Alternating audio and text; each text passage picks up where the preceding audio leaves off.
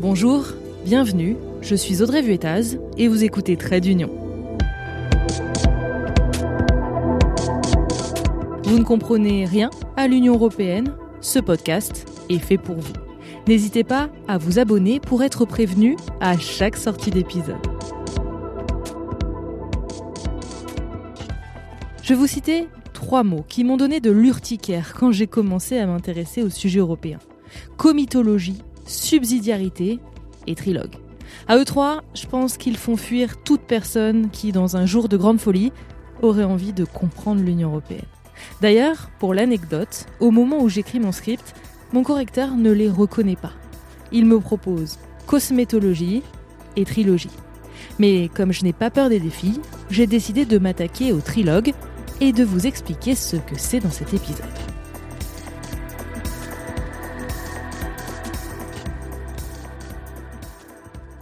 Déjà, ce qu'il faut savoir, c'est qu'un trilogue, ça n'existe pas.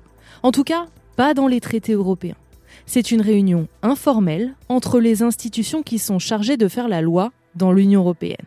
On parle de trilogue car elles sont trois à discuter. La Commission, celle qui propose les textes, et puis les deux autres qui l'amendent et le modifient. D'un côté, le Conseil des ministres de l'Union européenne, qui représente les intérêts des 27 États membres, la France, l'Allemagne, la Pologne, etc. De l'autre, le Parlement européen qui représente les citoyens, le people quoi. Pourquoi y a-t-il besoin de faire cette réunion? Parce qu'en général, le Parlement et le Conseil des ministres ne sont pas vraiment d'accord, loin de là. Or, pour qu'un texte soit validé, il faut trouver un terrain d'entente. Depuis Maastricht, en 93, le Parlement a gagné du galon et son accord est obligatoire. Alors, on a d'abord créé une autre réunion, ouais, plus formelle, le comité de conciliation pour mettre tout le monde d'accord, avec tous les représentants des États membres, autant de membres du Parlement européen, leurs équipes, et tout ce petit monde avait pour objectif de trouver un accord en six semaines.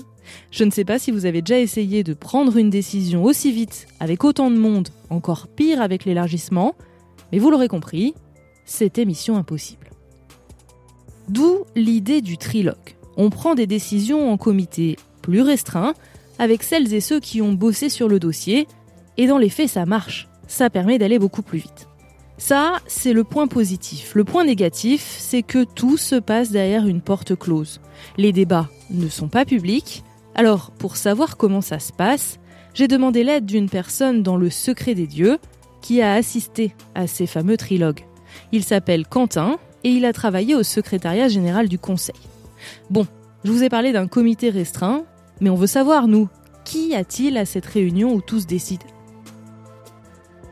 alors du côté du Conseil, c'est souvent le représentant en fait de la présidence euh, tournante qui est présent. Donc c'est soit un ministre, mais c'est plus souvent le représentant permanent euh, de l'État en question et donc euh, accompagné par euh, des conseillers, donc euh, en fonction du dossier, et aussi le, le, secrétariat général du Conseil est présent. Côté Parlement, donc on a le rapporteur du dossier en question. Ça arrive que le président de commission vient aussi. On a tous les rapporteurs fictifs de tous les groupes politiques qui sont présents, ainsi que les assistants, le secrétariat pareil du Parlement qui est là. Et côté commission, souvent le commissaire euh, en charge du dossier ou alors le directeur dans l'administration de la commission, et pareil avec euh, plusieurs conseillers. Mini précision, quand Quentin parle de présidence tournante, vous savez, c'est quand un pays prend la tête du Conseil des ministres pour six mois. La France, c'était du 1er janvier au 30 juin 2022. On en a beaucoup parlé. Autre précision, un rapporteur fictif ou shadow rapporteur, c'est un député qui suit le dossier pour son groupe, mais ce n'est pas lui qui porte le dossier à proprement parler. Autre question, que vient faire la Commission dans cette galère? Puisque bon, l'idée c'est quand même de mettre d'accord le Parlement et le Conseil des ministres. La Commission, elle essaie de faciliter les négociations. Elle se met un peu en retrait sur certains points parce que à partir du moment où ça respecte plus ou moins ce qu'elle avait proposé, tant que ça lui convient, ça va. Donc c'est plus euh, s'il y a des points de désaccord, elle essaye de trouver une sortie en fait, une, une porte de sortie ou de faire en sorte que les deux parties se mettent d'accord. Ou des fois, il arrive qu'en fait pendant la négociation, on, on trouve de nouvelles euh, règles ou de nouvelles dispositions en fait au texte qui n'étaient pas dans la propositions de la commission. Et à ce moment-là, ça peut arriver qu'on demande à la commission de sortir une étude ou du moins de faire des calculs pour expliquer un peu quels seraient les impacts de telle ou telle disposition. C'est plus un rôle de facilitateur de la négociation.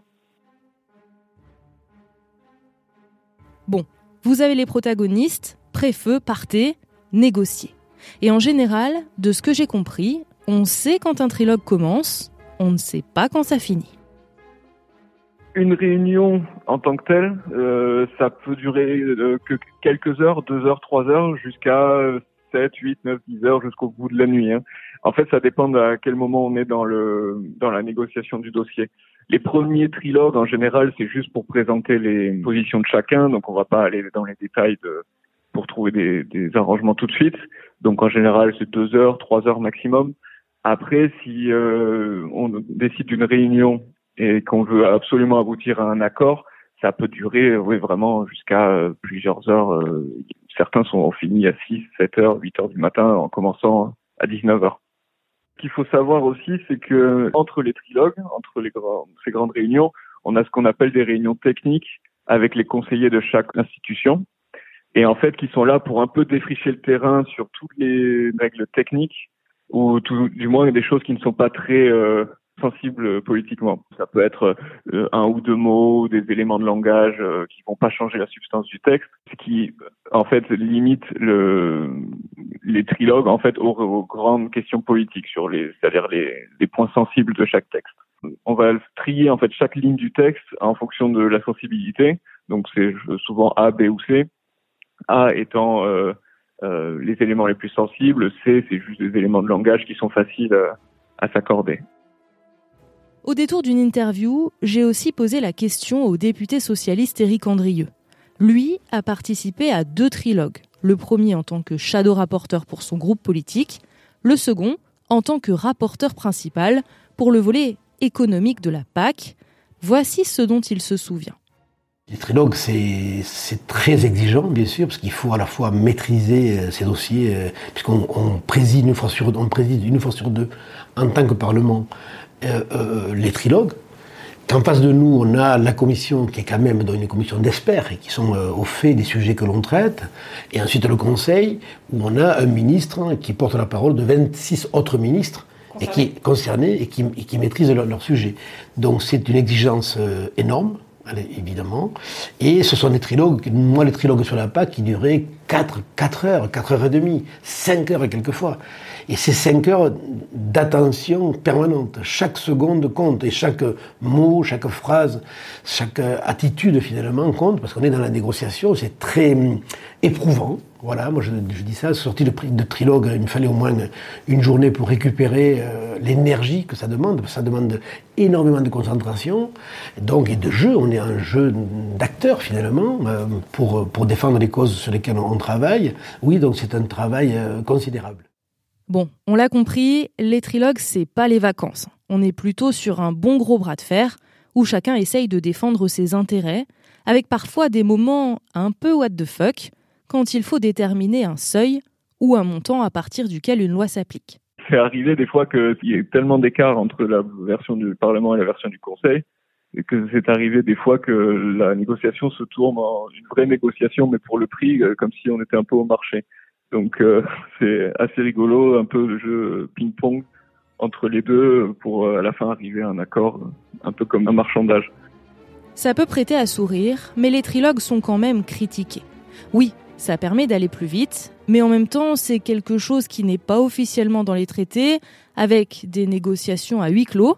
À part les participants, en fait, personne ne saura jamais ce qui s'y est dit. C'est dans des salles qui sont fermées au public, c'est pas retransmis euh, ni quoi que ce soit. Maintenant, c'est un peu ce qui se passe euh, essentiellement aussi au Conseil ou même au Parlement quand il faut trouver des accords entre les partis.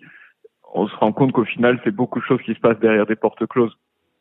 Après, on a quand même les, les, attachés de presse de chaque institution qui sont présents, qui après sortent un, un communiqué s'il y a un accord.